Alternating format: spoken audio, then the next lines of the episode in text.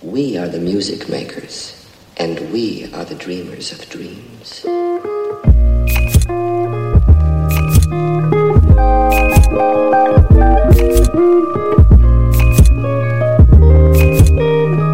大家好，欢迎来到黄色柜子。别躲啦！我是黄女士，我是你们的缪老师。这一期呢，其实些微有一些特别。嗯，为什么呢？这一期的特别之处在于，我们的嘉宾就是缪老师。我们的播客从第一期就要对自己人下手了，实在是找不到嘉宾，是不是？嘉宾都割我们了，怎么办？没有，没有，没有。只是说，我觉得第一期嘛，可以从我们的故事先开始，打个样给后面的嘉宾们。你对自己的地位好高啊！你还打样了，尴尬。然后第一期宣告失败，然后大家没有人听。来来来，我们还是回到缪老师身上。大家可能不知道缪老师的外在是什么样子的，不重要。通过这一期的探讨，我觉得你们会对他的内心以及对他这个人产生更浓烈的兴趣。缪老师呢？我们前面有提到，他对于性与性别、哲学、冥想和启灵都是非常感兴趣的，所以这一期的播客，我们就他的一项启灵体验一起来聊一聊。那其实我之前听说你要去阿姆斯特丹进行这项启灵体验，嗯，我是不太吃惊的，嗯，因为就我对你的了解，你以前也干过很多这样的事儿，对，比如说十天不说话，每天打坐的一个内观体验，还比如说以前会去那种尼泊尔的佛寺庙里面去学徒等等，但是这些我们可以单独聊了。这一期我们还是 focus 在我之前去阿姆斯特丹的这个启灵体验里面。在此之前，我想要说一下，就是我们不提倡也不鼓励任何人去尝试这个东西，因为我相信缘分到了。哎呦，看好玄 学呀！你吓死我了，这个节目真要进了。就是我，我确实是觉得每个人都有每个人的选择，然后每一个选择都是多少带着一些缘分的。是的，我们不鼓吹任何人去盲目的信仰宗教，或者是因为好奇而去尝试一些灵性体验。对，嗯，接下来缪老师的分享更多是从他自己本身的喜欢和他去寻找他人生的答案出发，所以我们就当。看课，看客。对，如果能够给大家带来一些启发，是当然最好的。但我也不希望大家说哇，好像很好玩的样子，我也要去一下。不，不是这样的，真的不是这样的。嗯。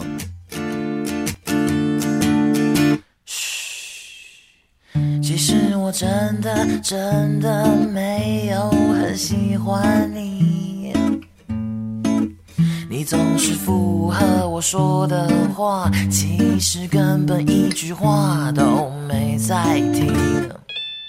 首先说一说你为什么要去阿姆斯特丹吧？有钱有时间。阿姆斯特丹其实对我来说一直就是一个非常有意义的地方，就是传说之中自由之城嘛。嗯，毒品合法是，然后红灯区合法。所以对你来说，这一切都是吸引你的点。还有就是 LGBTQ 的权利在那边得到了非常重要的保证。这个我有听过。所以我觉得阿姆斯特丹是一个很神奇的地方，就对我来说像个信仰之地一样。我从来没有去过欧洲，我就觉得第一次一定要献给阿姆斯特丹。对的，在你去了那个城市之后，你对整个城市的印象有什么感受呢？呃，阿姆斯特丹整个给我的感觉就是很自在。因为我是一个人去的嘛，嗯，但其实我去之前我也没有做一个很完整的计划旅游攻略，对，是因为我不想要我把我的二十四小时全都安排好，我想要多一点偶然性，更自在一些。呃，这是一个很表面的理由，所以你在期待一场艳遇是吗？实际上是什么呢？是真的太忙了，也没有时间去做一个很详细的攻略。我记得你当时签证下来都还是蛮紧张的。是的，Anyway，走在那个阿姆斯特丹的街头上，就是四处都是大麻味，但是我对那个味道觉得特别的恶心啊！我你之前应该没有尝试过大麻？呃，我之前在新西兰的时候有尝试过两口吧，嗯，但是去了阿姆斯特丹才。那么的亲近，对于大麻这个东西，才发现哦，真的很难闻。对，整个街头上，你随处都可以闻到这个味道。就像大家说，之前去成都，成都都是空气里全都是火锅味儿。对对对，就是那种感觉。那我们还是回到最初大家想了解的，蘑菇到底是什么？其实它是一种致幻剂，在国内违法的，但是在阿姆斯特丹它是合法的，就像大麻在阿姆斯特丹合法一样。然后呢，大家玩小时候玩过马里奥吧？玩过，马里奥不是嘣嘣嘣吃一个蘑菇它就变大吗？对，实际上那个就是一种蘑菇，但是它的学名叫毒蝇伞，就是会让人致幻的。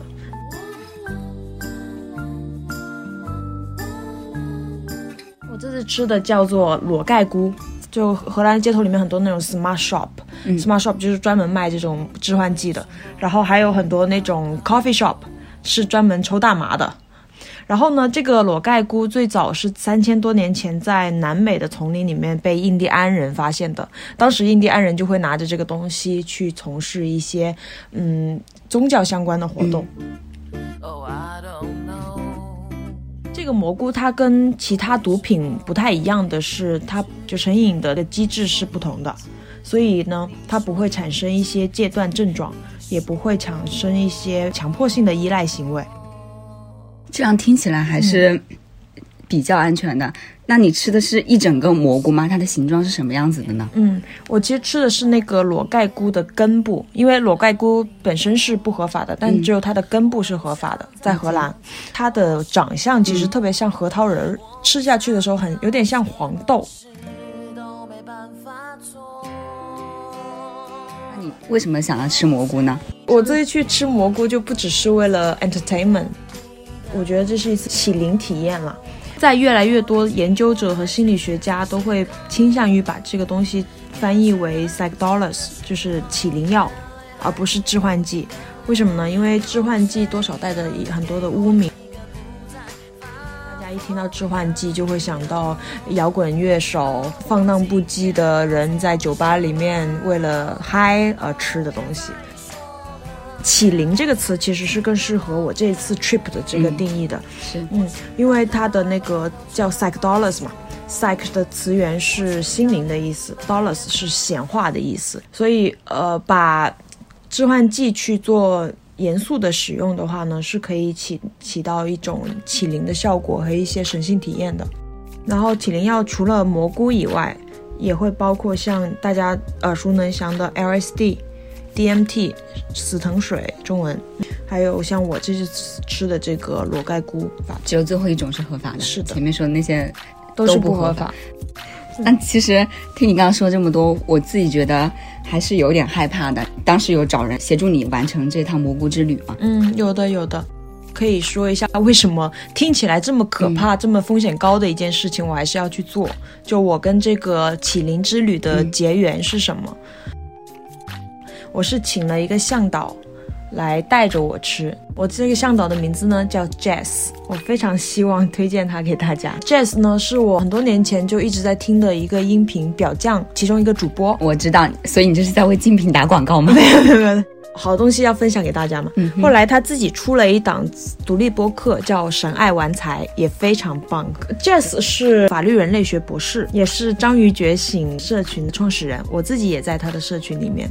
Jess 在起灵药这一块其实也是很有研究的，他自己有翻译过相关的书籍，嗯，以及他目前也是在荷兰的一个起灵药的 NGO 里面去做志愿者。Jess 本身自己也是一个很很有灵性，然后一直在做很多冥想啊、禅修啊这些方面的东西的。他觉得现在钢筋水泥就是我们现代人的菩提树。他有一个人生蓝图，叫做“经由自己的真实和灵在，为世界创造更多的深度连接”。嗯，哇，我觉得这是一件很有意义的事情。你会希望自己也成为这样一个人吗？哦，当然，我觉得他现在对于我来说，就是我修行路上的一个老师，也是一个朋友。他是一种很落地、很很现世的一种修行方式。嗯，它不像佛家的那种特别虚无缥缈的，呃，不要有任何欲念。但不是 Jazz，它本身很鼓励大家在现实生活中，在你的工作、在你的欲望、在你的钱财、亲密关系中去做修行。所以这一些其实和心理学也是有关联的。心理学、哲学，嗯都是有关联的。所以你是在他的播客里面听到了蘑菇之旅的事情之后，就联系了他，然后就开始了后面的旅程。就随着我们的播客和随着你的声音，我们一起进入到真正的蘑菇之旅。Yes, I'm in love.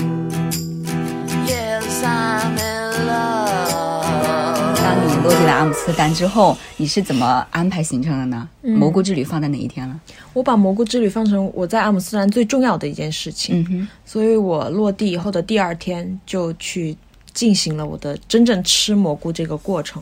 你前期需要准备些什么吗？如果大家只是为了娱乐性的吃这个蘑菇的话，就可能自己吃，吃完以后去草地上躺一躺，嗯。去梵高博物馆看一下那个星空，然后他就会看到很多好玩的东西，因为它有个视觉置换效果。是，嗯，那你呢？我这个吃就会，他更严肃的对待，就是我会跟我的向导嗯。有前期比较充分的一个意图的讨论，然后呢，当天嗯。他会陪着我一起吃，然后整个过程大概六到八个小时，等我完全清醒过来了以后，我才会去离开。然后吃完以后，最后我们还会双方一起做一次整合。这个整合其实是最重要的部分，因为在整个旅途里面，我会看到很多很多东西，信息量其实很大的。是的，然后我就需要把这所有的这些东西去落地，在日常生活中去反思、去咀嚼，然后不断的整合。了解这个。其实回到你刚才说，Jazz 他是提倡比较现世的方式来做一些你的内心的消化和一些整理的，嗯，所以这个其实是非常符合的。其实这一次我们，我因为我在准备这次播客的时候，包括我们当下在聊的这些东西，我觉得也是我很重要的一个整合的过程和回顾的过程。那我非常幸运，这一次我没有隔离，能够陪你一同 体验。对，也算是一个 trip 里面的。刚才大你大致介绍了一下蘑菇之旅，那其实你的议题你也可以跟大家说一下。其实这个议题也不是说我为了去吃蘑菇，然后我突然一想，哦，我想要解决什么问题。当然不是，这个议题是那么多年的人生慢慢去积攒，然后去发现的。包括对于我个人来说，我在近两年当接触了心理学和哲学以后，更明晰我自己的议题，有两个是我当下比较想要去探讨的，一个是关于爱，另外一个是关于存在。我自己有一个很深的限制性信念，叫做我是不值得被爱的。然后另外一个是关于存在，存在其实也挺大的，存在可以关于孤独，关于意义，关于死亡。在你和向导 Jess 聊完了这两个议题之后，那你前期做了一些什么样的准备？嗯，就像我刚刚说到，体检前可能要求你空腹，嗯然后要求你前一晚要好好洗要好好作息之类的。那你在这一趟蘑菇之旅中，是不是应该也有这样子的一些要求之类的？有的有的。然后在出发之前的前两天，我们也也也深度沟通了一下，他会告诉我我的一些注意事项，然后给我一些提醒，这样子。那我自己给我自己做的功课就是，我在出发之前做了一下心态上面的一些准备吧。对，就是我会告诉自己说，这一次可能不一定有什么非常正确的答案，对或者是我能找到。对，因为我觉得，呃，我当我抱着这个执念去的话，其实不是一件好事儿。是，嗯，所以我就很放开，呃，我就会觉得说，如果我能遇到一点什么，我能发现的什么，那当然最好。那那如果没有，其实也没有关系。就是如果能遇到，那更是一种礼物非常幸运的礼物。对，前期跟我说过，嗯在你去之去之前，你还要写一份遗书。对对对，这个这是我一个习惯，就是每当每次我要哦，去做，所以这个不是 Jess 要求哦当然或者这不是场服务要求做的。当然不是不是不是，这 是我一个人的一个习惯。就但这个遗书比较不一样的，因为我才清明节的时候也没隔几个月嘛，才刚写完一封，遗书说我好忙，每天都在被人写。所以这一次我没有说把过去二十四年的人生又回顾一遍，没有。但是呢，我是在遗书里面有感觉到我当时的一个非常好的心态。我当时写了一句话，就是如果我吃蘑菇吃疯了，嗯那我就把它解释为这就是好奇害死猫，没有关系。嗯哼，因为我觉得那一定也是最好的一个安排。这句话看起来好像是那种毒鸡汤的一种自我宽恕，看起来好像也是一种命运的臣服，但不是，就实际上是对当下的一种接受，对于更大存在的一种感恩，以及对于未来会发生的一切的一种坦然吧。所以我觉得当时抱着这样的心态去吃，也还蛮好的。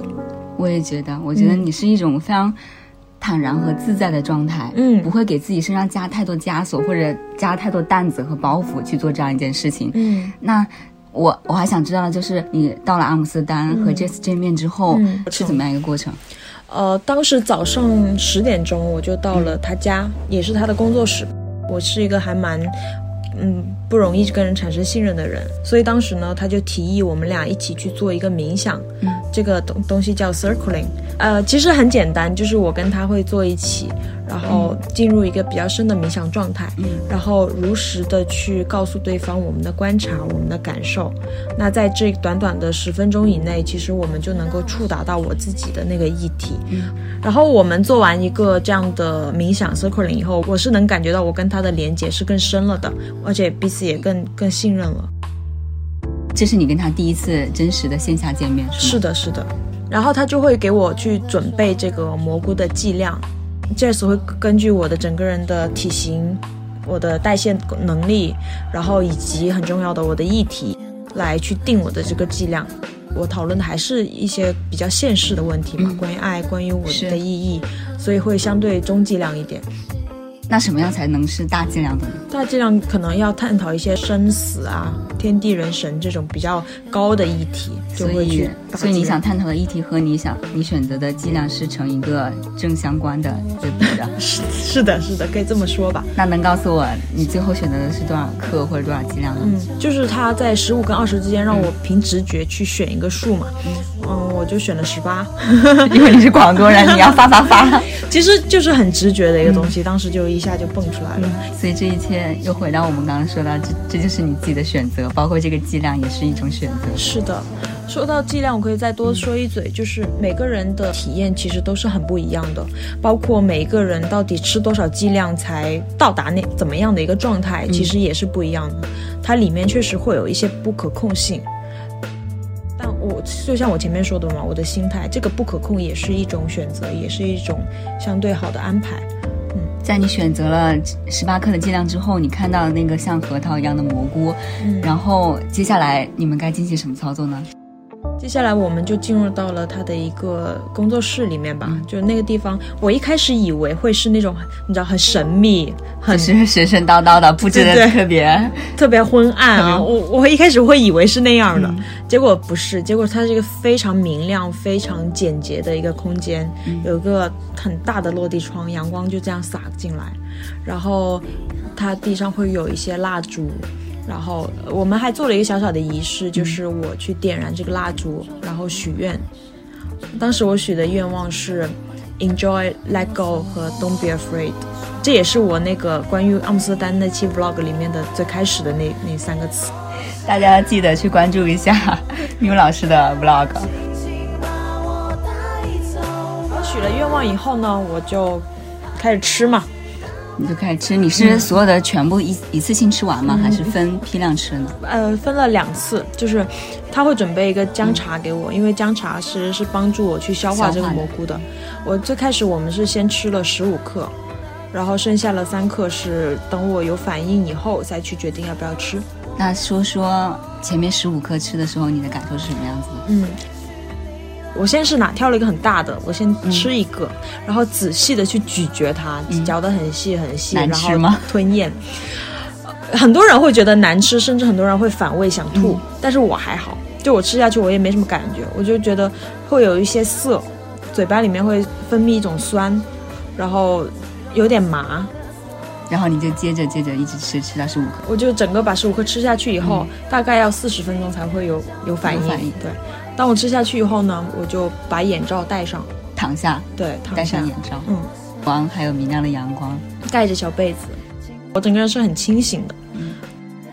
会有很舒服的背景音乐，很禅意的，或者是钢琴曲都有。那是一颗感觉非常宁静的状态，对可以任意的在你自己思想的脑海里去遨游那种感觉。对，但其实我当时也没有胡思乱想，我就是只是乖乖的躺着。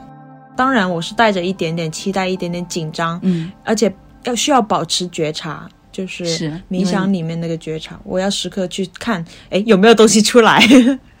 你还是要去捕捉一些的。对，然后哦，我在躺下以后呢，我做了一件事情，嗯，什么事情？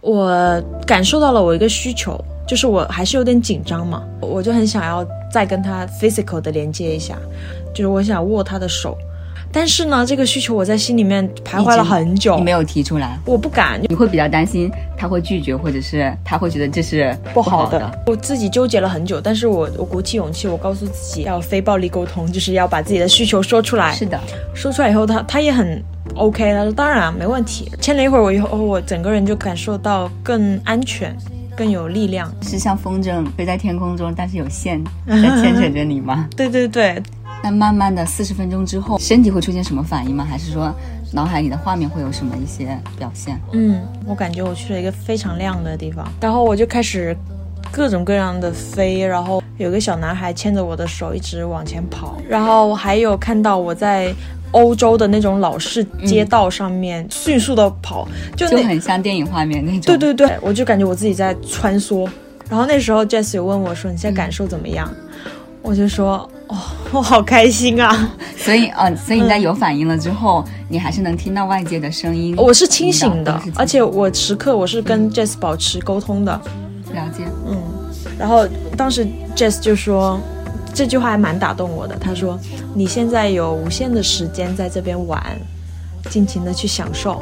当你玩够了，我们往下沉一点，好不好？”然后我就很很乖的说好，就很幸福的说好。但是当他说完这句话以后呢，我自己的意识也有意识说，嗯，那我我得去干点正事儿了。是，对你得去找一题答案了。对，然后我就开始往下沉。这个时候伴随来的音乐其实也有在发生变化。往下沉以后呢，就开始看到一些比较阴暗的东西，比如说，我看到了很多婴儿在哭。嗯，当时我给 Jess 的反馈就是，哦，我突然很想哭。因为那些婴儿的哭声会给你一种共鸣感嘛。对，我觉得那些婴儿在拒绝诞生，但是他们说不了话，他们只但他们可能也没有选择。对他们就像就是存在主义的那个命题，我们人类被抛到这个世间来。那我当时看到那些婴儿的时候，我记得我是眼眶湿润了的，但我没哭出声来，因为那一幕也过得很快。呃，回到这里，我想说一句，就我自己是觉得，无论我的 trip 看到什么，其实都是我自己潜意识里面的东西。是，它可能都跟你曾经的经历或者一些回忆是相关的。对的，嗯，哦，对。那说到这，还有一个就是我看到了地狱，我看到了我小时候的那种臆想中的鬼。嗯，我我小时候也是会比较害怕这种鬼怪。你觉得你是一个旁观者的角度看到他们？对，其实我当时也没有很害怕，我就是看到他们而已。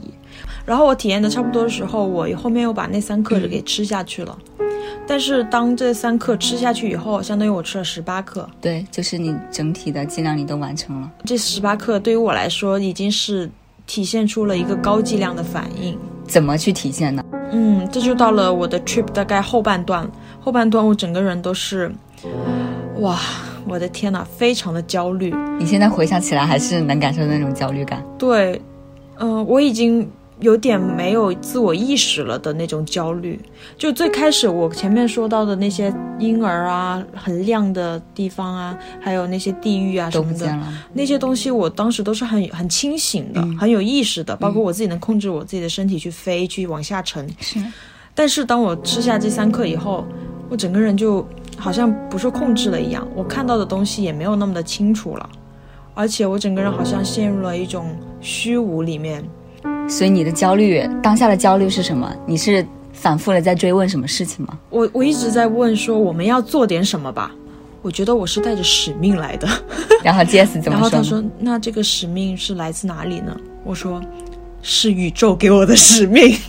来自你自己给自己的。”其实这句话就是在暗示着我另外一个议题，就是关于存在，关于我的意义这个东西。所以你们是怎么，当下你们俩之间是怎么解决你这种焦虑或解决你这种担心的呢？Jess 做了很多的努力，因为我我首先我自己很糟糕的一个东西在于说，我整个过程我只是一直在问他，我这样正常吗？我这样是 OK 的吗？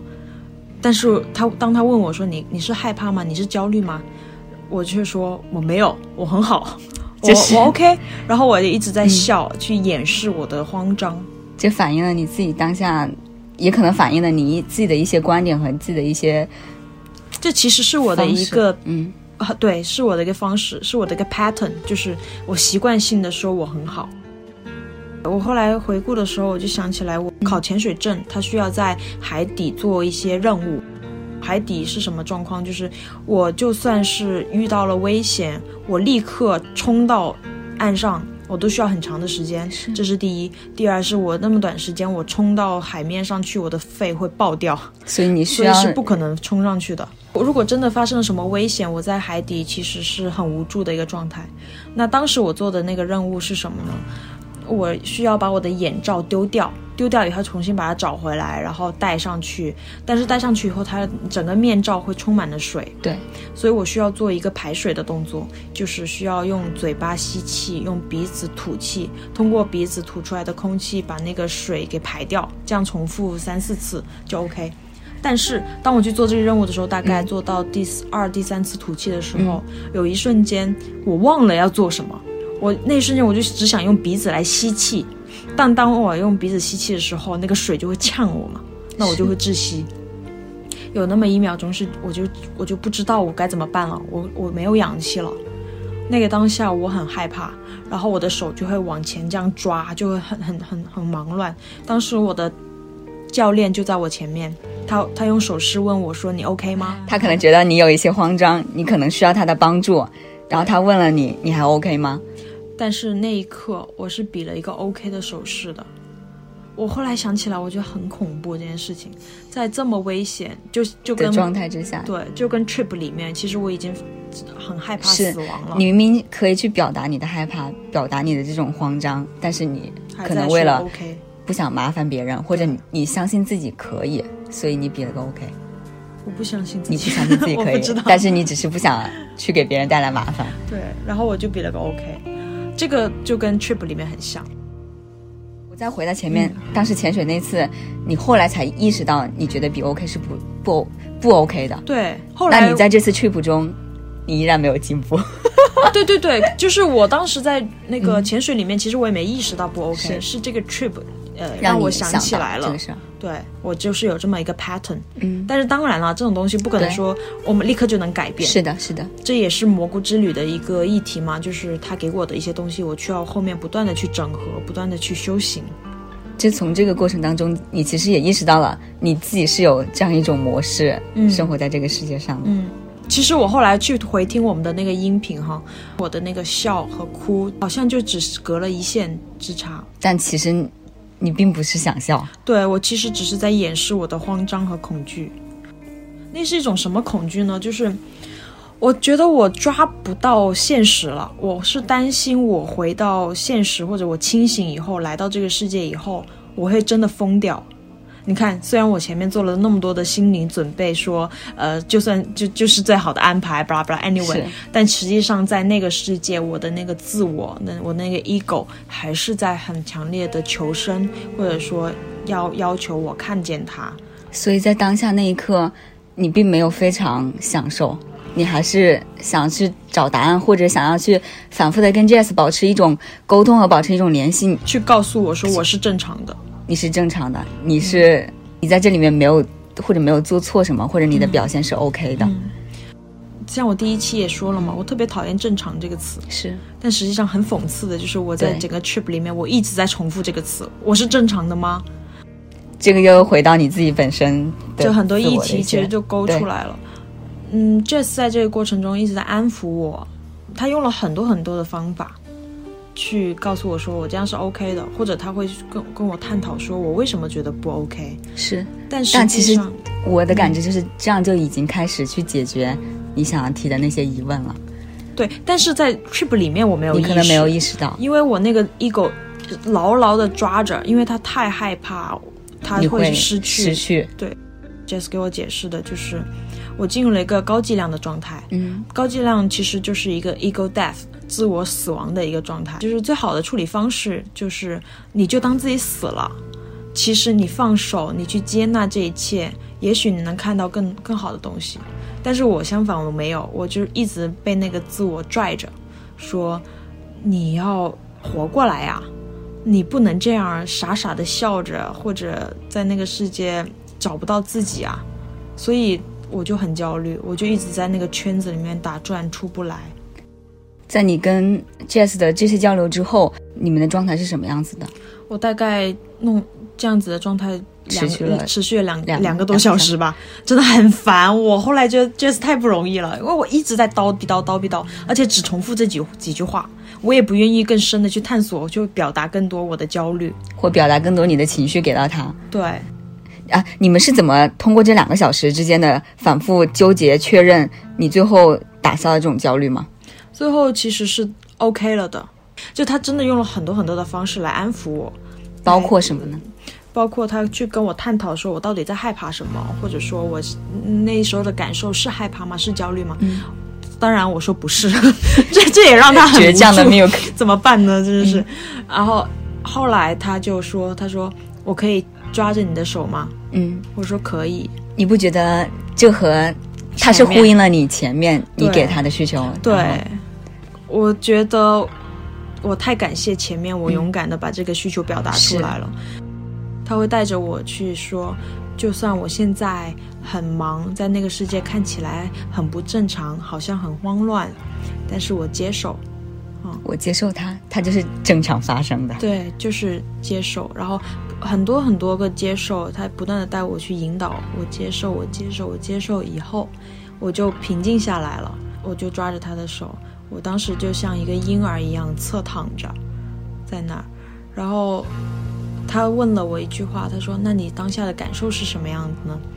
我就说：“我觉得很幸福。”说出来以后，我我你自己我自己都吃惊了吗吃惊，然后他也吃惊。他后来告诉我说，那一刻他是很想哭的。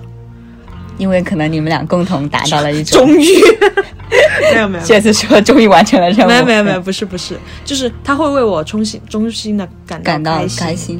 然后我不只说了我幸福，而且我还说了我感受到了爱。爱。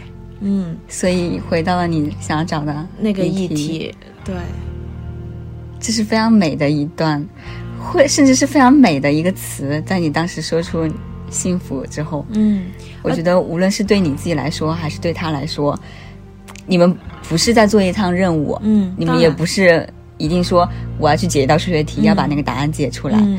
可能也许就像你人生的这一趟旅途，然后中间你找到了一些什么，反弹给你自己的一些什么东西，嗯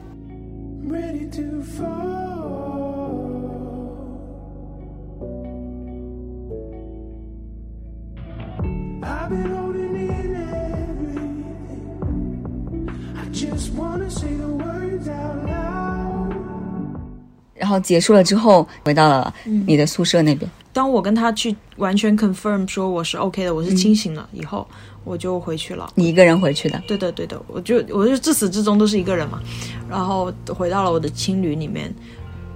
那天晚上很很很有一个 moment，就 你是没有跟我讲过哎，那个 moment 就是我准备去睡觉了嘛，然后我站在那个欧洲的那种老式的公共卫生间里面，照着镜子，关键是他们镜子非常高，你知道吗？所以你得踮着脚，我踮着脚，看着自己，有一刻我恍惚了，因为我问了一个问题，我说我还活着吗？你觉得这是你自己的 ego 在作祟吗？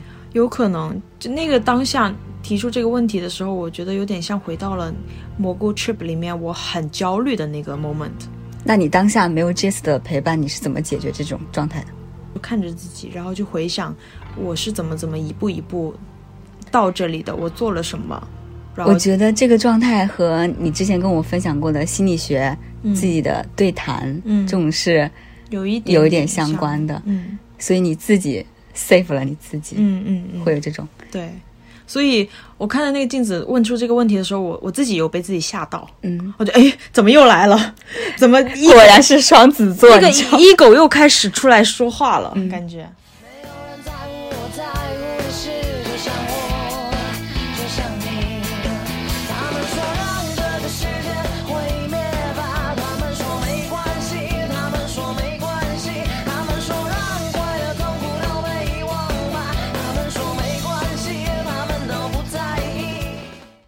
在当天晚上结束之后，你可能一天的蘑菇之旅就这样画上了嗯句号。你在阿姆斯特丹还是待了很久的，嗯嗯，那待了很久这段过程中，你觉得蘑菇有对你有一些什么其他的影响吗？或者你还感受到了一些什么嗯东西？嗯，呃，我觉得就其实前面也说了嘛，像这个蘑菇的 trip 跟我整个阿姆斯特丹 trip，呃，都很好的去映射了我带来的那个议题，就是爱和存在。我在阿姆斯特丹除了看见见 Jess 以外，我见了两个我很重要的朋友。所以这种人跟人之间的联系，也让你感受到了这种被爱。对的，对的。然后关于存在，就还是那个意义的东西。这样，我这次见的三个朋友，一个是人类学家，然后再做一些灵性自己喜欢的事情，我特别羡慕他。另外一个在念社会学，马上要出来工作，然后也要做相关很有社会意义的事情，我很羡慕他。另外一个是在念艺术，将来会从事可能建筑相关的东西，我很羡慕他。我觉得所以这种三种羡慕都反映了你对自己现实的一种不满吗？一种意义感的追寻吧。嗯，我会觉得他们在做的事情真的很棒，很有意义，然后也会反过来让我重新去反照我自己。我我的感知是，可能在他们所学的专业和他们以后未来想要从事的职业上，看出他们对这个社会是有一些贡献的反哺的作用的。是的，我回北京以后那一个月，我都很勤的去做功课吧。你调整了自己的一些生活方式吗？嗯，包括说我很早起来，我会先做一个冥想，然后去做一顿早饭给自己，然后去游泳，然后再去上班，然后晚上回来还能有时间读读书。你照顾了自己，且充实了自己。是的，整个那个状态就是非常的安宁、平静，以及在后来我好几次冥想以后，我都能进入到比较深的一个禅定里面。这是你之前没有进过的那个，呃也之前也会有，只是说回来吃完蘑菇以后，呃，加上这样的生活方式，让我整个人更容易去进入那样的状态。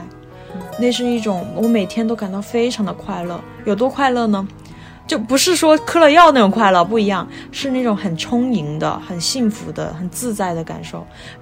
比如说，我有一次去游泳，我跳下水那一刻，我感觉到水在拥抱我，我当时我都很想要笑出声来。你觉得这是心态的改变吗？我尚不能定论说这趟蘑菇之旅就能给你这样子的一些很好的反馈。你调整了嗯自己的一些心态，嗯然后你用了一种很充实的新的生活方式，嗯，这些都是有帮助的，所以他才铸造了那种你觉得幸福。幸福感。对，当然，因为不管是吃蘑菇，还是冥想，还是改变生活作息，这一切都只是一种手段而已，它还是归根于到每个人日常生活中的一点一点修行里面去。所以我们整体回到你回到北京之后的生活，我的感受 就是，就太现实了，你知道吗？嗯就是让我的那种失落感是，你最终还是会回到北京，嗯回到你所生活的这个地方，嗯无论你改变了你自己的生活方式还是怎么样，嗯，好像回到了最初，好像什么都没有改变，是吗？我好像听到了这样的失落。为什么人还是要这样做，或者还是要这样活？不是说我一定要跟之前有什么不一样，嗯但是之前那种无意义感和现在这种无意义感，它是一脉相承。我曾经有很长的一段时间里面陷入了虚无和无意义，这这也是我那个存在的议题嘛。但是后来就是吃完蘑菇以后的这一趟，我觉得跟自己的连接、跟他人的连接，包括可能跟更大的存在的一个连接，就是有意义的。保持每每时每刻的自我观察，从此感受到的一些感恩和幸福，是我们能够真的抓住的快乐。我更少的去看说我要在外面做出什么样的大的成就，或者说我的播客有多少人来听，我的 vlog 有多少来看，这些好像都没有那么重要了。每一天，当自己真的感受到充盈和幸福，你就是看到花花草草，你都会感到感恩，就是有意义的。是这就是在一个虚无之中，我们能把握住的一些我实在的东西。我在自己的生活中经常感受到这一些，嗯我会看到我住的那栋楼外面会有灯光打在上面，然后我说那是那栋楼的纹身。在你回到北京之后，你进行了这样一系列比较有规律的生活，你从中也得到了一些爱和幸福的反馈。那整体来说，你从这趟旅途的开始，你对他的期待，直到这趟旅途的结束之后，你一直都是被爱和和幸福所包围的。嗯，很奇妙吧？就是无论是小 trip，就是我的蘑菇 trip，还是整个大 trip，就是阿姆斯特丹的这个 trip，乃至说人生的这个 trip，其实都跟我这两个议题相关，然后环环相扣。我觉得这就是很奇妙的地方。所以你也会一直探寻下去。当然，好的，其实这一期还是仅想就蘑菇之旅简单跟大家聊一下，因为如果说到更深的议题，爱、存在、幸福、人生的意义，都是一些非常抽象的东西，我们也没办法在一个播客内短暂的聊完、解读完全的。嗯，所以还是希望大家过好自己的生活吧，管好自己。然后今天有一些观点，有一些陈述，希望要探讨的地方，也可以跟我们来聊，欢迎来指正。我自己的体验，我的接触也有限，不要盲目的听信，然后带自己的眼睛去发现，好好的生活就好了。如果说你对黄色柜子也是感兴趣的，可以来我们的微博、喜马拉雅、网易云音乐电台来找到我们黄色柜子。那我们今天的播客就到这里啦，谢谢大家，拜拜。我们下期见。